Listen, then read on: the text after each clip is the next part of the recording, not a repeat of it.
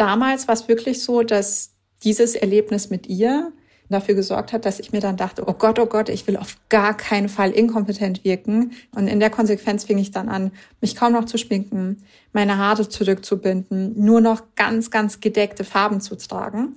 Und dann habe ich eines gemerkt, und zwar, dass die Kollegin zum einen mich nach wie vor noch in der gleichen Schublade behielt und dass auch die Menschen, mit denen ich im beruflichen Kontext zu tun hatte, nicht wirklich anders mit mir umgingen.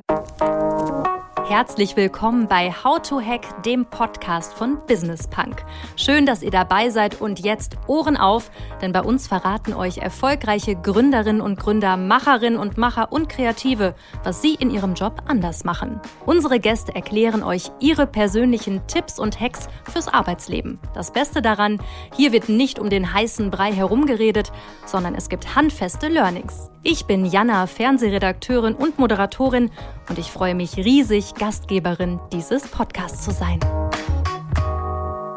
Schön, dass ihr wieder mit dabei seid. Heute geht es um etwas, das jeder von uns hat und kennt. Vorurteile. Da wäre zum Beispiel die unfähige Quotenfrau, die nur wegen ihres Geschlechts eingestellt wurde, der ewig gestrige alte weiße Mann, der um jeden Preis das Patriarchat aufrechterhalten möchte, oder die Rabenmutter, die ihre Kinder wegen ihrer Karriere vernachlässigt. Kommt euch davon was bekannt vor? Bestimmt, denn wir lernen schon von klein auf, Menschen intuitiv zu stereotypisieren und damit unbewusst Kategorien zuzuordnen, die mit gewissen Eigenschaften verknüpft sind. Und gerade in der Arbeitswelt sind wir ständig mit Vorurteilen konfrontiert und ja, das kann fatale Folgen haben. Welche das sind und wie man es schafft, seinen eigenen Vorurteilen nicht wehrlos ausgesetzt zu sein, genau darüber hat Anahita Esmail Sadeh ein Buch geschrieben. Der Titel Von Quoten, Frauen und alten weißen Männern. Schluss mit Vorurteilen in der Arbeitswelt.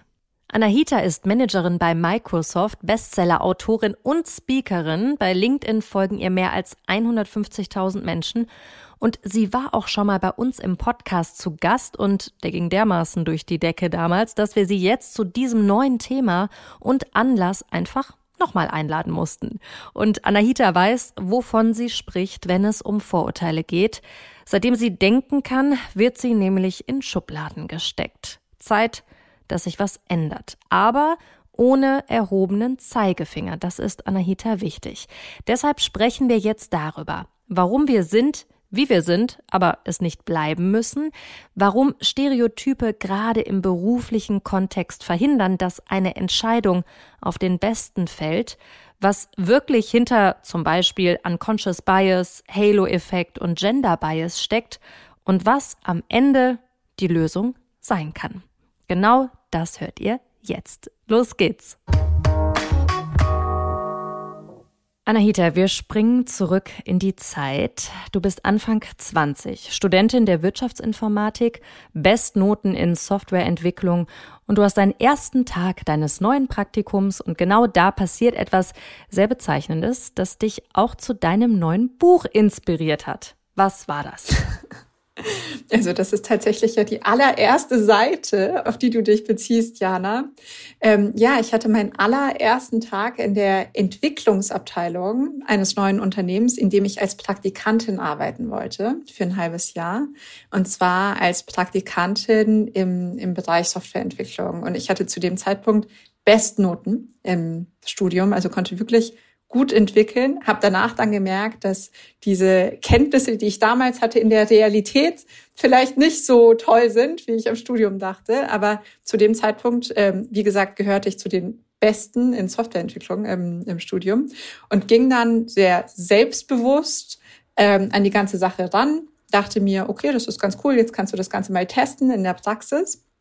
Und ähm, hatte mir dann einen coolen Blazer rausgelegt für den Tag, ähm, hatte mich hübsch gemacht, bin dann ähm, in diese Firma reingegangen und habe angefangen, nach meiner neuen Abteilung zu suchen und bin dann von Minute zu Minute nervöser geworden, weil ich niemanden gefunden habe. Und irgendwann kam mir dann ein Mann entgegen mit einem ACDC-T-Shirt, der so aussah, laut den Vorurteilen, die ich im Kopf hatte, als würde mhm. er mein neuer Kollege sein in der Entwicklungsabteilung.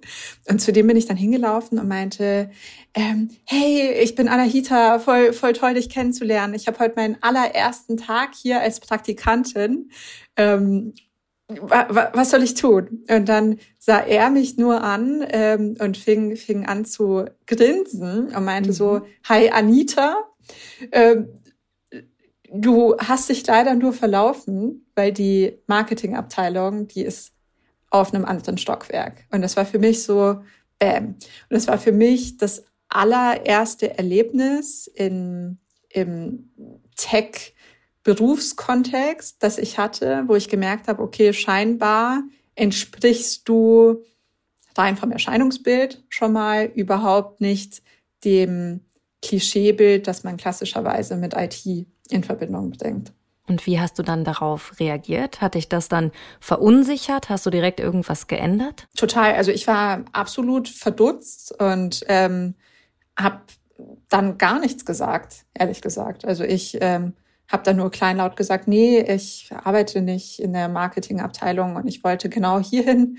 Ähm, und es wäre super cool, wenn du mich zum Team mitnehmen könntest. Man muss ja dazu auch sagen, ich war damals Anfang 20 ähm, und das war einer meiner ersten Jobs. Das heißt, ich hatte überhaupt nicht das Selbstbewusstsein, das ich heute habe. Von daher bin ich ihm dann kleinlaut hinterhergedackelt und dieses Erlebnis hat dann noch einige Wochen in mir gearbeitet. Da gibt's noch ein schönes Zitat, was ich gelesen habe in deinem Buch. Das war von einem von einer erfahrenen Kollegin aus dem Consulting, das äh, der dann zu dir gesagt, sorry, aber du wirkst wie eine inkompetente Tusse. Wie hast du dich da gefühlt, als du das gehört hast?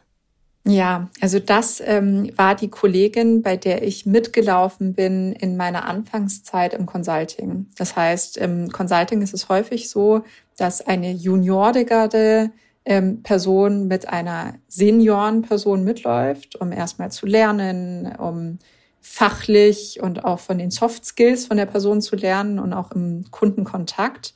Und das war in dem Fall die Person, die mir zugeteilt wurde. Das heißt, wir mussten sehr, sehr eng zusammenarbeiten. Und ich habe mich schon sehr gefreut auf diese Phase und habe mich auch auf sie sehr gefreut, weil ich mir in meinem Kopf ausgemalt hatte, okay, wir werden jetzt ein total tolles Mentoring-Verhältnis haben und ich mhm. werde von dieser Person, die fachlich unfassbar kompetent war, das muss man dazu sagen, ähm, sehr, sehr viel lernen.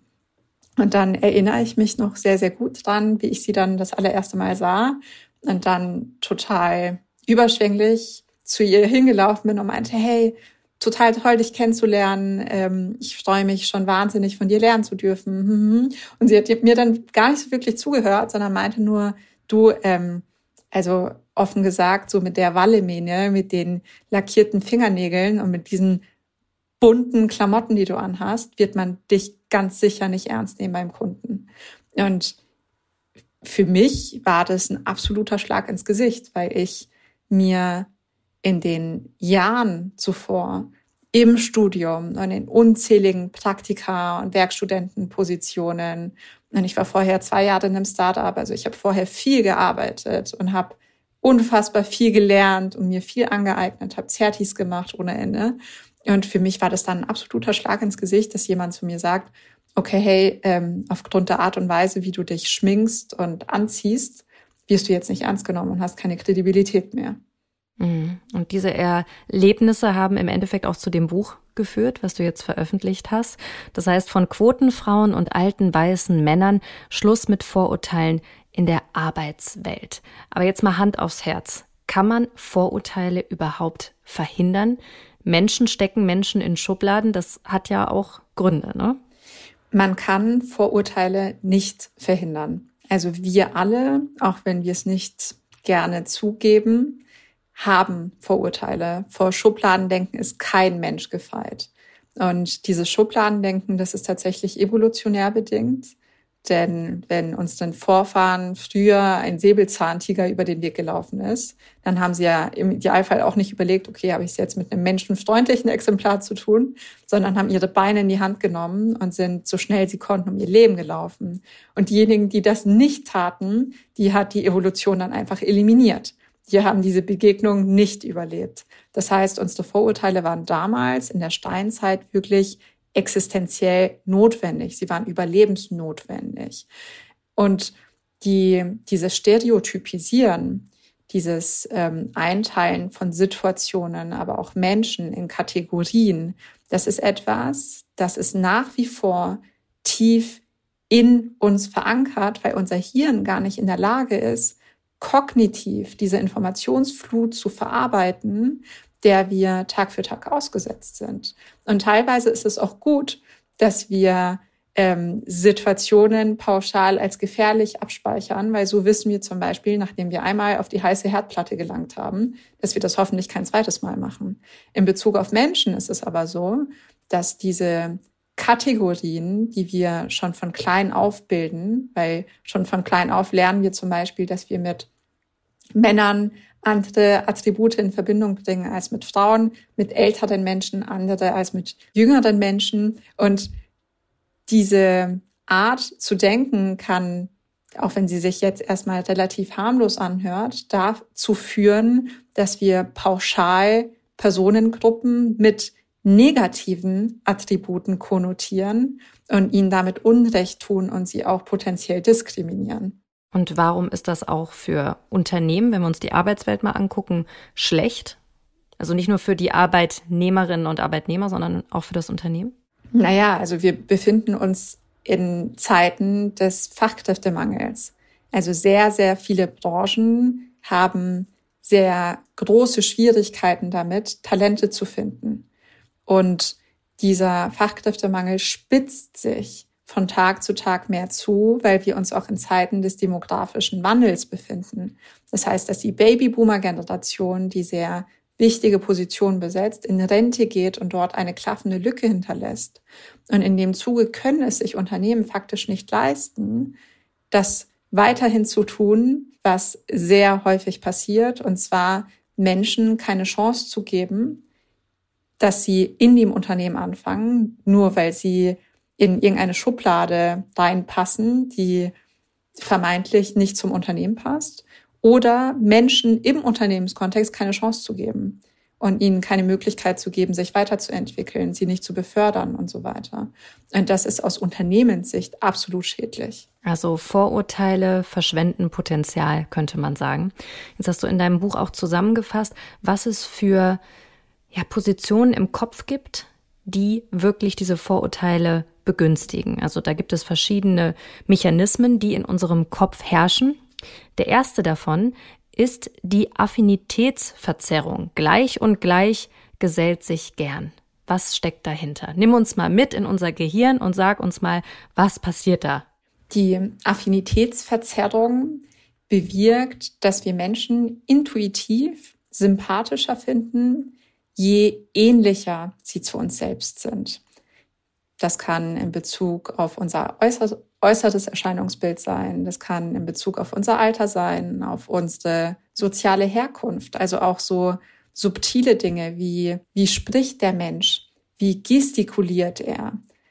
Und übertragen auf Bewerbungsprozesse ist die Konsequenz hierbei, dass Führungskräfte die natürliche Tendenz dazu haben, Menschen einzustellen, in denen sie sich selbst wiederfinden, mit denen sie sich identifizieren können, die kleine Minimis sind, kleine Abbilder von ihnen selbst.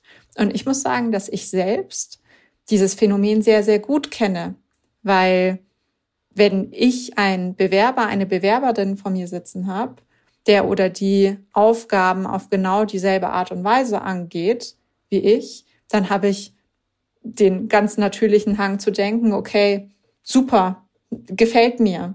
Und oftmals ist es ja so, dass, und da wird mir jede Führungskraft zustimmen, dass man häufig nicht nur nach objektiver Kompetenz, sondern auch nach subjektiver Affinität bewertet. Und es ist sehr oft so, dass wir das Gefühl haben in einem Bewerbungsgespräch, ja, bei der Person passt eigentlich alles, aber ich habe irgendwie ein ungutes Bauchgefühl. Deswegen nehme ich den Menschen nicht. Oder auch andersrum, ja, also da gab es bessere Kandidaten und bessere Kandidatinnen, aber bei dieser Person habe ich irgendwie ein gutes Gefühl. Ich nehme die Person trotzdem.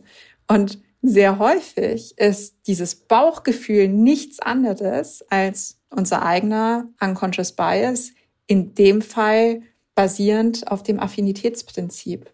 Und das sorgt dafür, dass sich immer homogenere Strukturen ausbilden. Das sorgt dafür, dass Diversität gar nicht erst entstehen kann. Und das ist auf dem ersten Blick vielleicht bequem, weil homogene Teams immer einfacher zu managen sind als diverse Teams.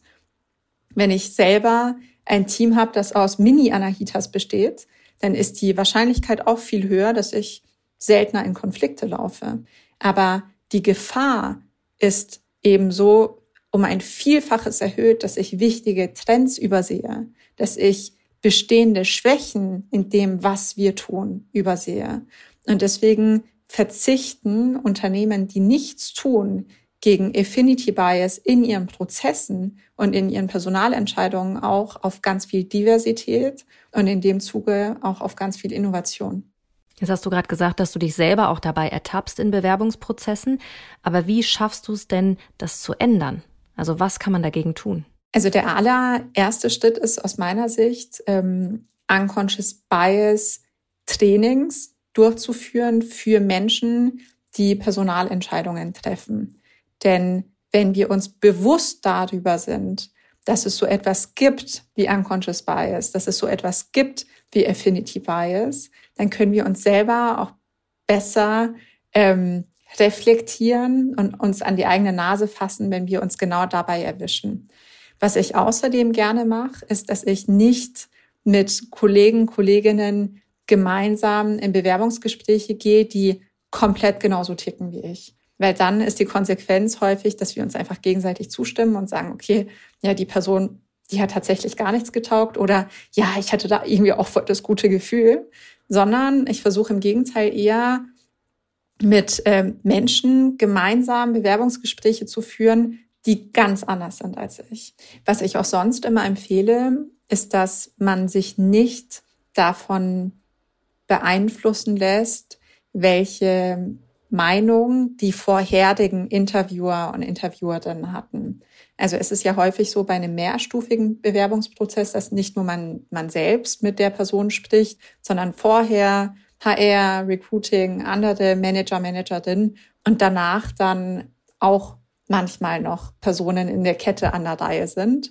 Und das, was ich wirklich empfehle, ist, sich vorher gar nicht so intensiv auszutauschen. Also gerne im Nachgang, dass man ähm, einen Termin aufsetzt, wo jeder seine Perspektive schildert oder ihre Perspektive schildert, aber gar nicht vorher so intensiv ins Gespräch zu gehen, weil sonst zeigt sich zum einen der Conformity Bias, der ähm, besagt, dass wir unsere eigene Meinung sehr häufig an das Gruppenkollektiv anpassen, selbst wenn die Meinung des Gruppenkollektivs eigentlich gar nicht so sehr uns eigenen entsprechen würde. Oder es zeigt sich auch der Confirmation Bias. Und das ist, dass wir oft selektiv nach Informationen suchen, die unser Bild bestätigen. Und wenn ich selber mit dem Bild in ein Gespräch gehe, dass mir vorher meine Kollegin gesagt hat, hey, diese Person ist überhaupt nicht geeignet und irgendwie habe ich da ein ganz komisches Bauchgefühl, dann ist die Wahrscheinlichkeit viel höher, dass ich auch mit dieser vorgeformten Meinung in dieses Gespräch gehe und dann auch selektiv nur auf die Dinge achte, die genau dieses Bild von meiner Kollegin bestätigen. Mhm. Also muss man als Führungskraft sich diesen Dingen auf jeden Fall bewusst sein. Und ganz wichtig, bequem heißt nicht unbedingt erfolgreich in diesem Zusammenhang. Unser Gehirn mag es einfach und bequem, das auf jeden Fall, aber das muss man im Kopf haben. Ein weiterer Effekt, über den du schreibst in deinem Buch, ist der sogenannte Halo-Effekt. Was steckt dahinter? Also den Halo-Effekt kennen wir alle. Vielleicht nicht unter diesem Namen, aber jeder hat dieses Phänomen schon mal erlebt. Der Halo-Effekt besagt, dass wir Menschen basierend auf einer einzigen Eigenschaft, die wir als sehr positiv wahrnehmen, oftmals ganzheitlich als total positiv betrachten und in dem Zuge uns mit ihnen besser verstehen oder sie auch besser bewerten, wenn sie unsere Mitarbeiter, unsere Mitarbeiterinnen sind. Also klassisches Beispiel, ähm, attraktive Bedienungen die nachweislich ein höheres Trinkgeld erhalten als weniger attraktive Bedienungen, auch wenn ähm, die, der Qualitätsgrad des Services, den wir erhalten, genau derselbe ist. Oder auch Brillenträger und Brillenträgerinnen, die häufig als intelligenter wahrgenommen werden, pauschal, als Menschen ohne eine Brille. Oder auch Menschen, die in ihrem Lebenslauf eine sehr renommierte Universität oder ein sehr bekanntes Unternehmen stehen haben und auf Basis dessen gehäufter zu Vorstellungsgesprächen eingeladen werden und auch eine viel höhere Chance haben, einen Job zu bekommen als Menschen, denen diese Uni oder dieses Unternehmen im Lebenslauf fehlt. Und das völlig unabhängig davon, ob diese Menschen tatsächlich auch die besseren Kandidaten und Kandidatinnen für diese Position sind oder auch unabhängig davon, ob sie auch einfach mehr auf dem Kasten haben oder nicht. Kannst du das auch auf dich wieder beziehen? Jetzt bist du eine sehr hübsche, attraktive Frau. Würdest du sagen, dass du dadurch Vorteile hattest? Am Anfang unseres Gespräches hattest du ja eher Nachteile. Ja, das ist ähm, ein super spannender Punkt, den ich auch im Buch intensiv beleuchte, in einem eigenen Kapitel dazu. Generell ist es so, dass ähm, laut der Wissenschaft Menschen, je attraktiver sie sind, ähm, besser behandelt werden von ihrem Umfeld und auch mehr Vorzüge genießen. Und da sehr, sehr spannend ähm, ist es so, dass sogar Mütter ihre attraktiven Babys besser behandeln und fürsorglicher behandeln als Babys, die nicht so süß und hübsch ausschauen. Und auch Lehrkräfte, Schüler, Schülerinnen besser bewerten und ihnen mehr durchgehen lassen, wenn sie hübscher sind. Und das prägt natürlich den Charakter des Kindes auch sehr, sehr stark. Das heißt, diese Person wird dann auch selbstbewusster und ähm, weiß, dass sie mit einigen Dingen eher davonkommt als andere. Ähm, aber das ähm, Ganze ist nicht einfach so simpel, dass man sagen kann, okay, wenn du schöner bist, hast du generell Vorteile auch in der Berufswelt. Man muss nämlich den Beauty is Beastly Effekt in dem Kontext betrachten. Und der besagt, dass Frauen in Berufen mit einem gesellschaftlich niedrigen Status, auch wenn sich das ganz ekelhaft anhört, aber zum Beispiel im, im Service, in, in der Gastronomie, ähm, irgendwo in, in, in der Hotellerie häufiger Trinkgeld bekommen, also mehr Trinkgeld bekommen und besser behandelt werden als ihre weniger attraktiven Kolleginnen. Jetzt ist es aber so, dass diese Vorteile aufhören und in das Gegenteil kippen, sobald es sich um Berufe mit einem gesellschaftlich hohen Status handelt. Also Frauen, die in klassisch männlich konnotierten Bereichen tätig sind und damit auch in Top-Führungspositionen, diese sind nach wie vor klassischerweise männlich belegt, ähm, denen begegnet nachweislich mehr Skepsis. Und bei ähm, diesen Frauen wird auch die Kompetenz gehäufter in Frage gestellt.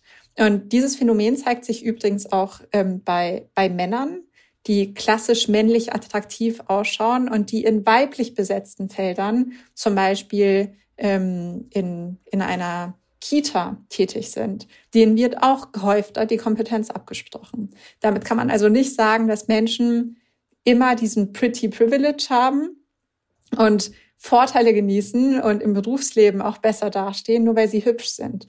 Dem ist nicht so. Also Frauen steht ihr gutes Aussehen ab einem bestimmten Level sogar eher im Weg. Hast du dann auch was dagegen gemacht? Also als du dann in höhere Positionen gekommen bist, hast du vielleicht deine Haare zurückgebunden, dich weniger geschminkt, keinen Nagellack getragen. Also hast du, warst du dir dieser Effekte bewusst und hast auch versucht, was dagegen zu machen, in Anführungsstrichen? Also was äh, bei mir tatsächlich war, wir haben ja vorhin über die Kollegin gesprochen, der ich in meiner Consulting-Zeit begegnet bin. Und damals war es wirklich so, dass dieses Erlebnis mit ihr mich nachhaltig erschüttert hat und dafür gesorgt hat, dass ich mir dann dachte, okay, oh Gott, oh Gott, ich will auf gar keinen Fall inkompetent wirken. Ich habe mir so den Hintern aufgerissen. Ich will auf gar keinen Fall, dass irgendjemand denkt, ich könnte nicht kompetent sein. Und in der Konsequenz fing ich dann an, mich kaum noch zu schminken, meine Haare zurückzubinden, nur noch ganz, ganz gedeckte Farben zu tragen. Und dann habe ich eines gemerkt, Und zwar, dass die Kollegin zum einen mich nach wie vor noch in der gleichen Schublade behielt, auch nachdem ich ihrem Rat oder ihrem Wunsch oder wie auch immer man das bezeichnet, mhm. folgte. Und dass auch die Menschen, mit denen ich im beruflichen Kontext zu tun hatte, ähm, nicht wirklich anders mit mir umgingen. Das heißt, diejenigen, die mich in eine Schublade stecken wollten, die taten das weiterhin. Diejenigen, die ich überzeugen konnte mit demonstrierter Kompetenz, die gaben mir eine Chance.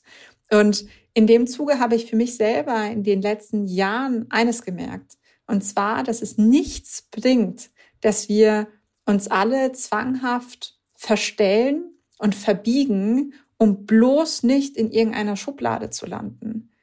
Denn Authentizität ist so, so, so wichtig und vor allem, es ist so verdammt anstrengend, wenn wir alle eine Maske tragen und alles dafür tun, um irgendwie auf eine Art und Weise wahrgenommen zu werden, die möglichst kompetent und professionell ist und in dem Zuge versuchen, anders zu sprechen oder uns anders zu kleiden.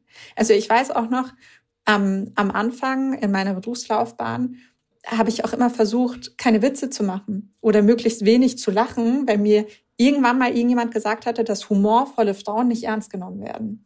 Und jetzt inzwischen denke ich mir, ganz ehrlich, wenn ich in einem Umfeld agiere, in dem ich Leistung zeige, mich ins Zeug lege, mein Bestes tue Tag für Tag und mich jemand dann nicht ernst nimmt oder nicht fördern will, nicht befördern will, aufgrund der Farbe meiner Fingernägel, dann ist es für mich auch einfach das falsche Umfeld. Und das ist auch das, was ich in meinem Buch mitgebe, dass wenn eine Pflanze nicht blüht, wir ja auch nicht auf die Idee kommen, die Pflanze zu beschuldigen, sondern wir ändern das Umfeld dieser Pflanze oder überlegen, ob wir sie vielleicht öfter gießen sollten. Und genauso sollten wir auch mit uns selbst umgehen. Wenn wir selber unser Bestes geben und uns ins Zeug legen, aber das dennoch nicht geschätzt wird und wir das Gefühl haben, uns ständig verbiegen zu müssen, dann ist es vielleicht einfach nicht das richtige Umfeld für uns. Hm, also tragt die bunten Sachen, tragt den Nagellack, tragt die Schminke so, wie ihr wollt. Als du es gerade erzählt, das habe ich mich selber total ertappt in meinen Anfangsjahren als Wirtschaftsjournalistin. Also ich bin auch blond, gut, ich habe meine Haare immer zurück, ähm, aber ich habe am Anfang auch genau wie du gedeckte Farben getragen. Bloß nicht auffallen, weil mir wurde auch damals gesagt, Wirtschaftsjournalismus ist von Männern über Männer für Männer. Und das hat mich so geprägt, bis ich irgendwann gemerkt habe, okay, nein, ne, wenn man Leistung bringt und man für gewisse Themen steht, dann kann man auch so sein, wie man ist. Und seitdem trage ich auch mit Vorliebe bunte Anzüge. Also da hast du, glaube ich, jetzt vielen, die gerade zuhören, aus der Seele gesprochen. Aber sowas dauert halt auch ein bisschen und wenn man gerade irgendwie frisch in so einen Job reinkommt, dann ist das auch noch mal ein bisschen schwieriger, als wenn man schon ein bisschen länger dabei ist. Total. Es ist ja auch oft so, dass wir uns am Anfang auch so, so ein Stück weit Selbstsicherheit holen mit Kleidung. Und wenn man sich wohler fühlt mit ganz, ganz gedeckten Farben und das Gefühl hat, dass man so auf die Weise optisch möglichst wenig auffällt und zumindest äußerlich den Eindruck von Kompetenz vermitteln kann, dann hilft einem das ja auch häufig, vor allem in der Anfangszeit. Also bei mir war es so, ähm, um das Gefühl zu haben, dass man irgendwie dazugehört. Aber dann irgendwann, und bei dir ist es ja dasselbe, irgendwann weiß man ja ganz genau, was man kann und auch was man nicht kann. Und irgendwann kommt auf die Weise ja dann auch das Selbstwertgefühl und die Selbstsicherheit. Und dann traut man sich halt auch optisch vielleicht erstmal eine gewisse Irritation zu erzeugen, weil man ganz genau weiß, dass wenn die Menschen, nachdem sie dann mit einem zusammenarbeiten, wissen, dass man auch mit einem pinken Blazer noch kompetent sein kann. Und dir stehen die Farben eh hervorragend. Also ich hätte es sehr schade gefunden, wenn, wenn du darauf verzichtet hättest, Jana.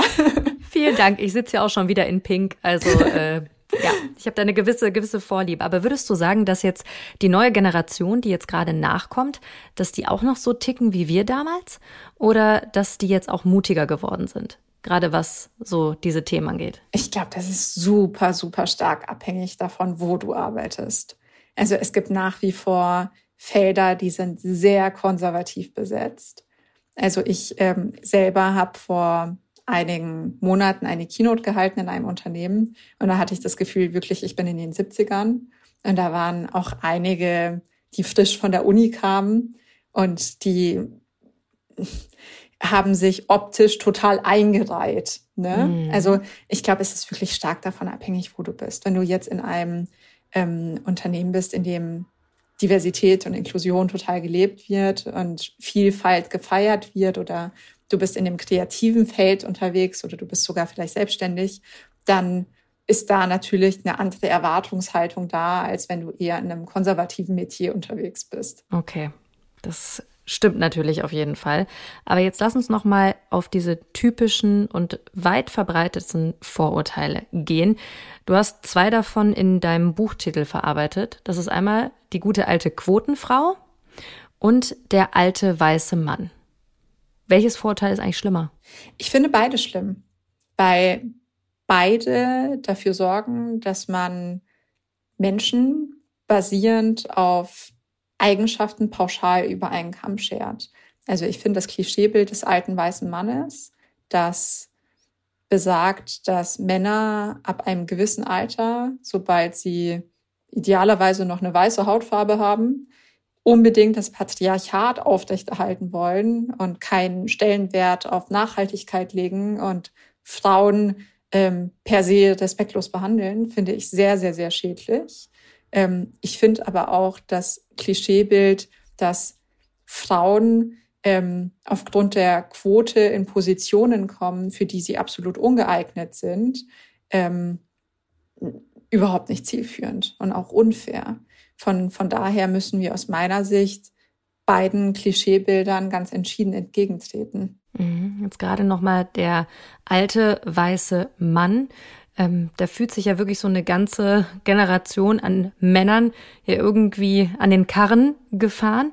Ähm, man sagt ja aber oft auch, an jedem Vorurteil ist auch immer etwas Wahres dran. Würdest du das in diesen Fällen auch sagen? Also ob es die Quotenfrau ist, ob es der alte weiße Mann ist? Also aus, aus meiner Sicht macht es gar keinen Sinn, dass wir sagen, okay, sobald du das Attribut erfüllst, männlich zu sein und eine helle Hautfarbe zu haben und sobald du Ü50 bist, erfüllst du äh, die Merkmale X, Y und Z.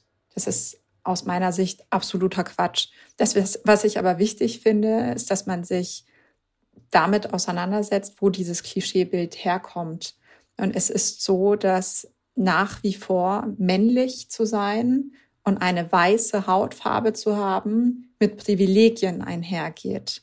Um zunächst über die weiße Hautfarbe zu sprechen, die sogenannten White Privileges, also ein Begriff, der im amerikanischen Raum schon sehr verbreitet ist, in Deutschland noch nicht so wirklich angekommen ist, ist ja für, für Menschen, ähm, die nicht der hiesigen Norm entsprechen in Bezug auf ihre Hautfarbe omnipräsent. Also allein, dass im Kindergarten nach wie vor Buntstifte ausgegeben werden, die Hautfarben sind und das sind dann hellbeige Buntstifte. Oder auch, dass schwarze Menschen von der Polizei ohne Anlass viel häufiger aufgehalten werden, Racial Profiling, als Menschen mit, mit einer weißen Hautfarbe. Oder auch, dass schwarze Menschen es weitaus schwerer haben, Zutritt zu Nachtclubs zu bekommen.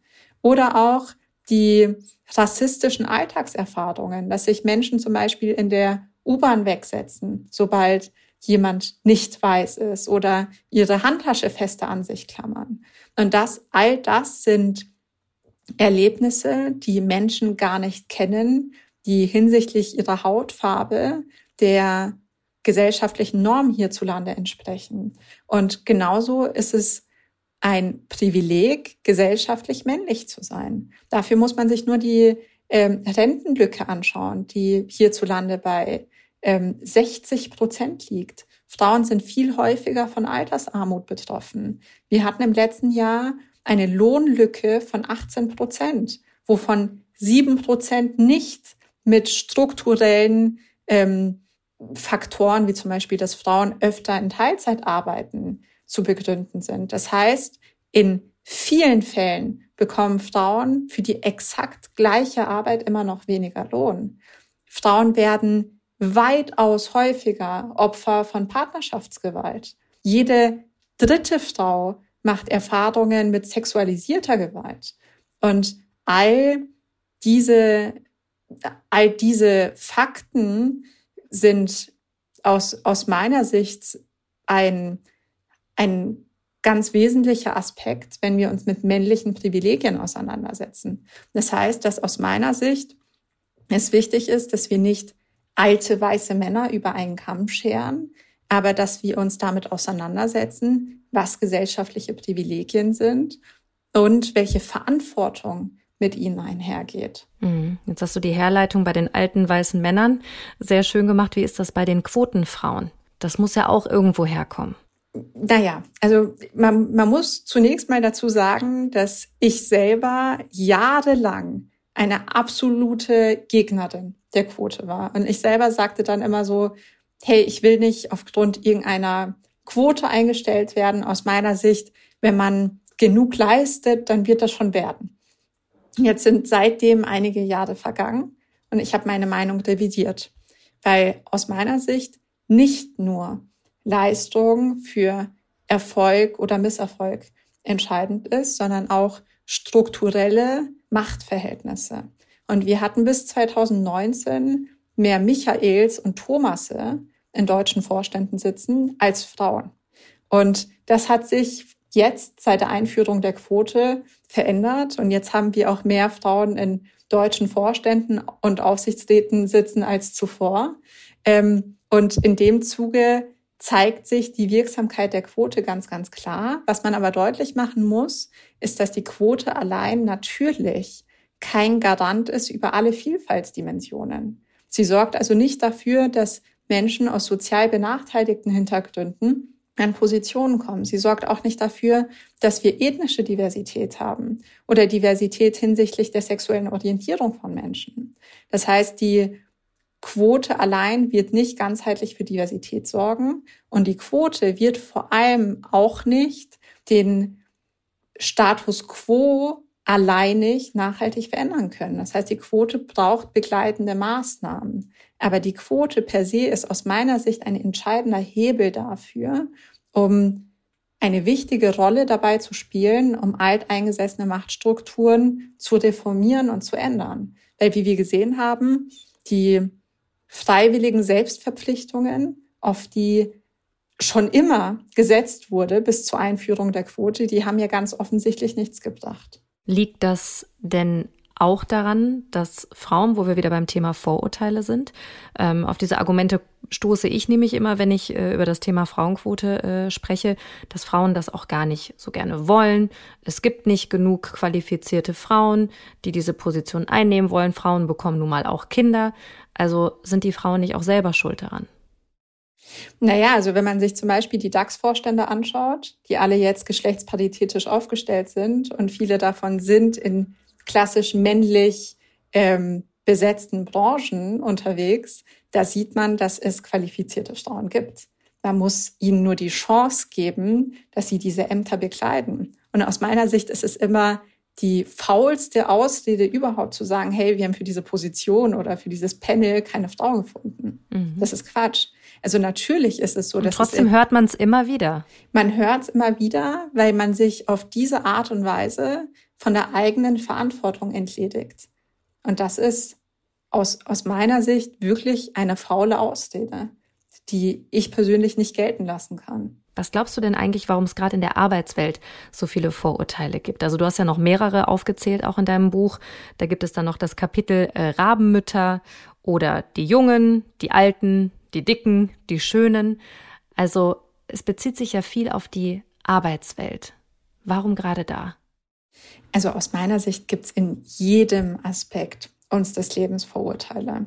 Und in der Arbeitswelt treffen wir alle nun aufeinander, egal ob dünn, dick, alt, jung, weiblich, männlich, ähm, und müssen zusammenarbeiten und ähm, kommen, kommen zusammen aus unterschiedlichsten Welten teilweise und müssen da irgendwie dann auf einen gemeinsamen Nenner kommen. Das heißt, es ist ja nicht wie im privaten Umfeld, dass wir uns unseren Freundeskreis selber aussuchen, sondern im Arbeitskontext ist es so, dass das Team oftmals vorgegeben ist.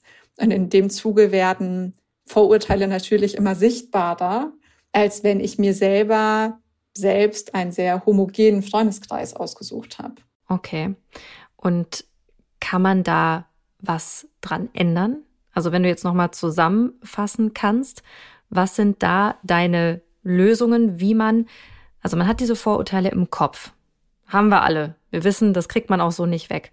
Aber jetzt nochmal zusammengefasst, was sind so deine Tipps und Hacks, wie man damit am besten umgeht in diesem Arbeitskontext?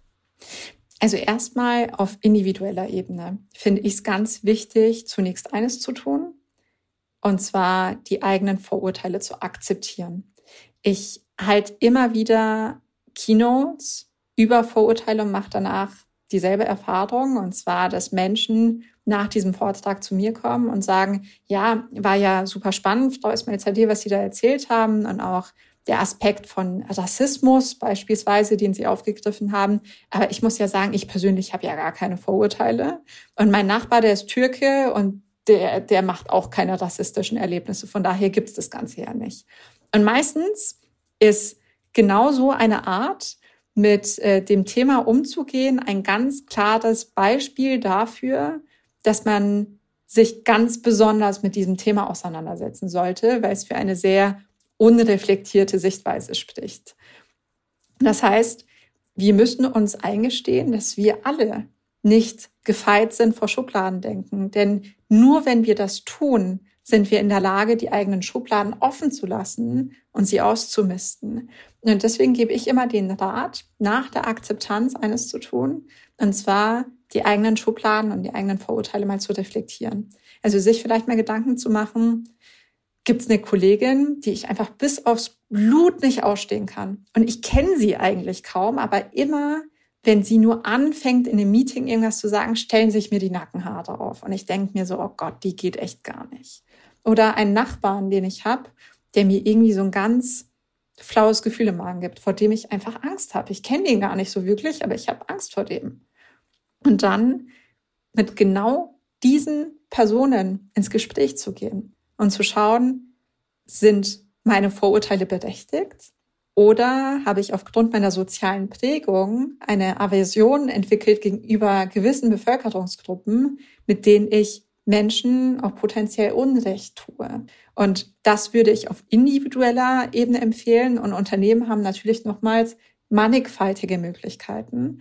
Angefangen bei Trainings zu Unconscious Bias, die aus meiner Sicht für die komplette Belegschaft sinnvoll sind, aber besonders notwendig sind für Menschen, die Personalentscheidungen treffen, weil genau diese Menschen ja die Verantwortung und die Macht darüber haben, diese Strukturen aufzubrechen. Und wenn bei Menschen, die Personalentscheidungen treffen, das Bewusstsein nicht da ist über den eigenen Unconscious Bias, dann werden die Entscheidungen, die getroffen werden, sehr, sehr häufig von der eigenen Voreingenommenheit beeinflusst. Außerdem finde ich die Etablierung von anonymen Feedback-Kanälen super sinnvoll, um zu schauen, gibt es Vorfälle bei mir im Unternehmen, in denen Menschen benachteiligt werden, diskriminiert werden und dann diese, diese Meldungen nicht nur einfach zu sammeln und irgendwo abzulegen, sondern wirklich konkrete Maßnahmen zu entwickeln und diese Maßnahmen dann auch mit den Führungskräften zu teilen und für sie als Ziele zu formulieren. Das heißt auch wirklich zu tracken, hat sich die Situation verbessert oder eben nicht. Dann inklusive Stellenausschreibungen. Ich stoße immer wieder auf Stellenausschreibungen, die vielleicht oben MWD stehen haben. Das ist ja schon mal ein super Schritt, aber die sonst alles andere als divers formuliert sind. Also zum Beispiel lese ich immer wieder irgendwelche Stellenanzeigen, wo nach jungem Nachwuchs gesucht wird. Das ist nichts anderes als Altersdiskriminierung. Mhm. Oder auch Stellenausschreibungen, ähm, in denen, in denen Muttersprachler gesucht werden. Ja, es gibt Jobs, in denen es Sinn macht, dass Menschen fließendes Deutsch sprechen. Aber wieso muss diese Person Muttersprachler sein? Das heißt, auch in Stellenausschreibungen zu schauen, dass diese inklusiv formuliert sind, dass diese kein unconscious bias selber beinhalten und auch Menschen über alle Diversitätsdimensionen hinweg wirklich anzusprechen. Und dann gibt's noch ganz, ganz viele weitere Maßnahmen. Dafür kann man sich mein Buch holen und da mal reingucken und die lesen. Genau das. Genau das. Ich wollte gerade sagen, du musst ja nicht das ganze Buch hier schon vorwegnehmen. Also wir fassen zusammen. Die schlechte Nachricht, wir haben alle Vorurteile. Die gute Nachricht, wir sind ihnen nicht wehrlos ausgesetzt. Das steht Exakt. auch auf dem Klappentext deines Buches. Und äh, das hat mir dann auch wieder ein bisschen Hoffnung gemacht.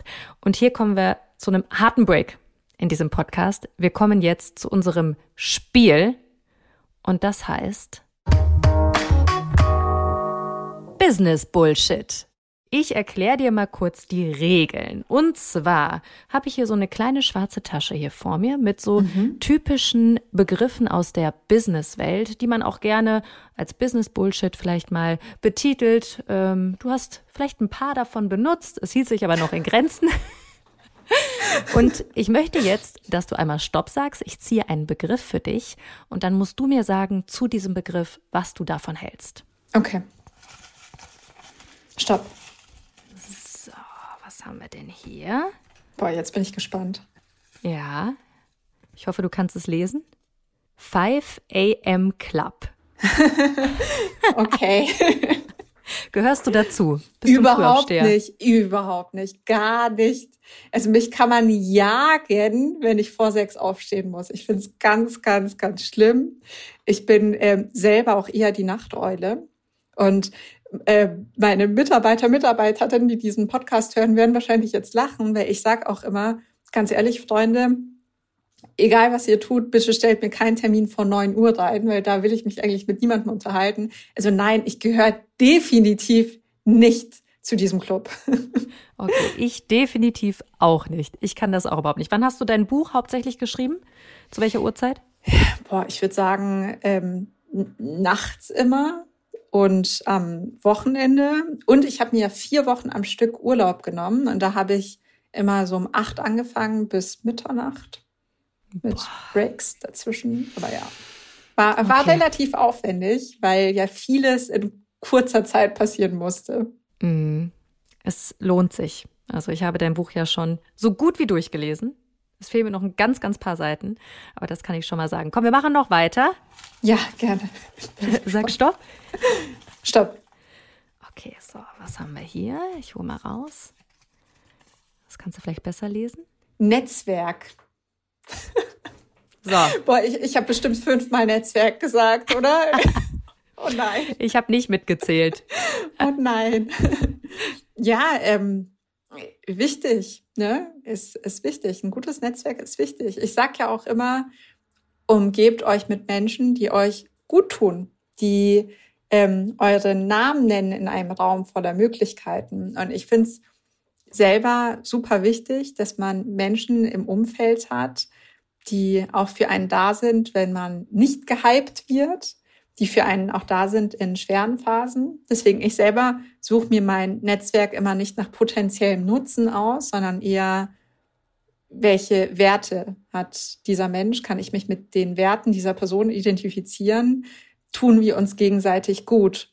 Und deswegen bin ich kein Fan des opportunistischen Netzwerkens, mhm. aber ich bin ein Fan davon, dass man Menschen in das eigene Leben lässt, die das Leben ein Stück weit schöner machen. Und alles andere ergibt sich dann daraus.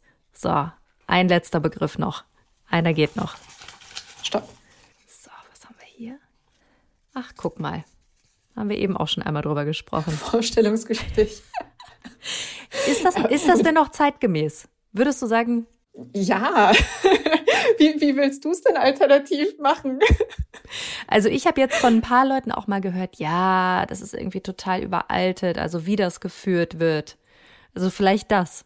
Naja, wie es geführt wird, vielleicht schon. Mhm. Also aus, mein, aus meiner Sicht ist es ja kein Vorstellungsgespräch, das einseitig nur ähm, dem dient, dass der potenzielle Arbeitgeber entscheidet, äh, pa passt diese Person zu mir oder nicht, sondern eher ein gegenseitiges Kennenlerngespräch, weil wir uns in Zeiten befinden, in denen sich auch Unternehmen stark bemühen sollten um Talente.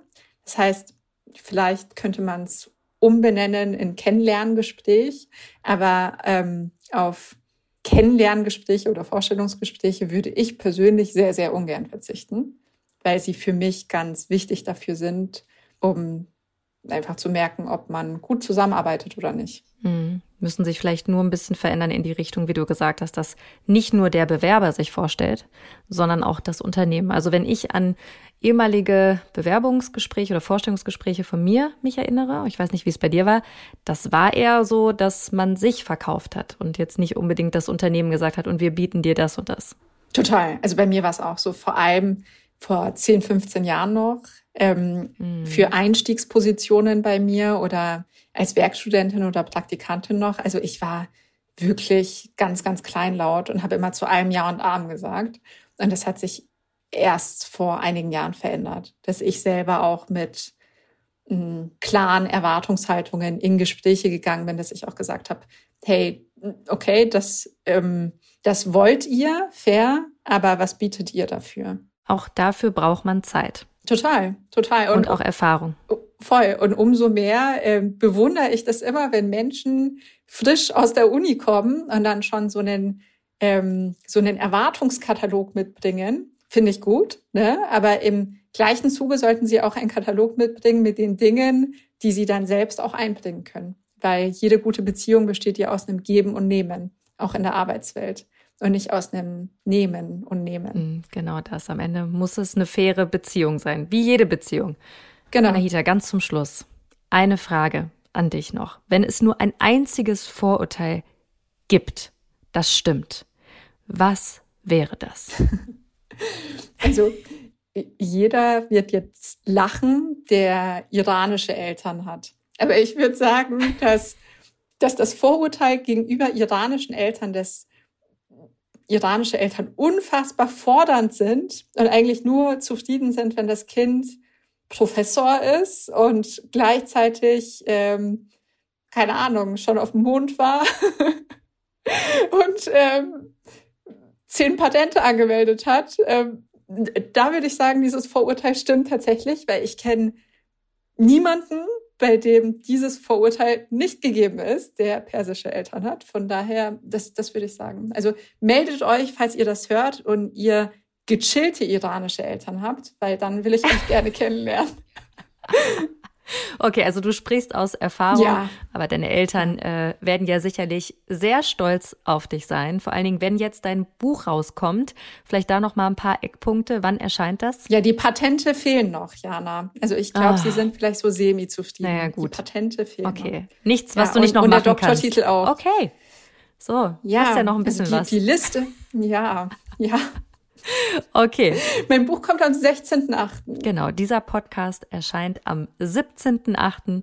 Ihr könnt also direkt euch das Buch holen. Ich sag, äh, es lohnt sich sehr. Wir haben ja so ein paar Themen angerissen, aber ich glaube, da müssten wir acht, neun Stunden quatschen, um all das zu behandeln, was du in dem Buch behandelst. Meine Liebe, vielen Dank für das Gespräch. Es hat mir super viel Spaß gemacht und ich werde jetzt versuchen, auch ein bisschen mehr auf meine eigenen Vorurteile noch zu achten. Ich danke dir, meine Liebe. War wieder ein Fest mit dir. Dankeschön. Bis dann. Ciao. Tschüss. Lesetipp der Woche. Pathetische Erfolgsgeschichten, abgefahrene Jobtitel. Ich glaube, da sind wir uns alle einig, LinkedIn kann echt cringe sein. Aber ist das ein Grund, LinkedIn ganz zu verwerfen? Nein, schreibt Verena Bogner in einer Kolumne für Business Punk. Warum das so ist, könnt ihr auf business-punk.com lesen. Viel Spaß dabei! Das war How to Hack für heute. Ich hoffe, es hat euch gefallen. Immer donnerstags gibt's eine neue Folge. Abonniert uns gerne fleißig auf RTL Plus Musik oder wo auch immer ihr Podcasts hört. Und über eine 5-Sterne-Bewertung würden wir uns natürlich auch sehr freuen. How to Hack ist eine Produktion der Audio Alliance. Host Jana Linke. Redaktionelle Mitarbeit Lucille Garnier und Nicole Plich. Audioproduktion Lia Wittfeld.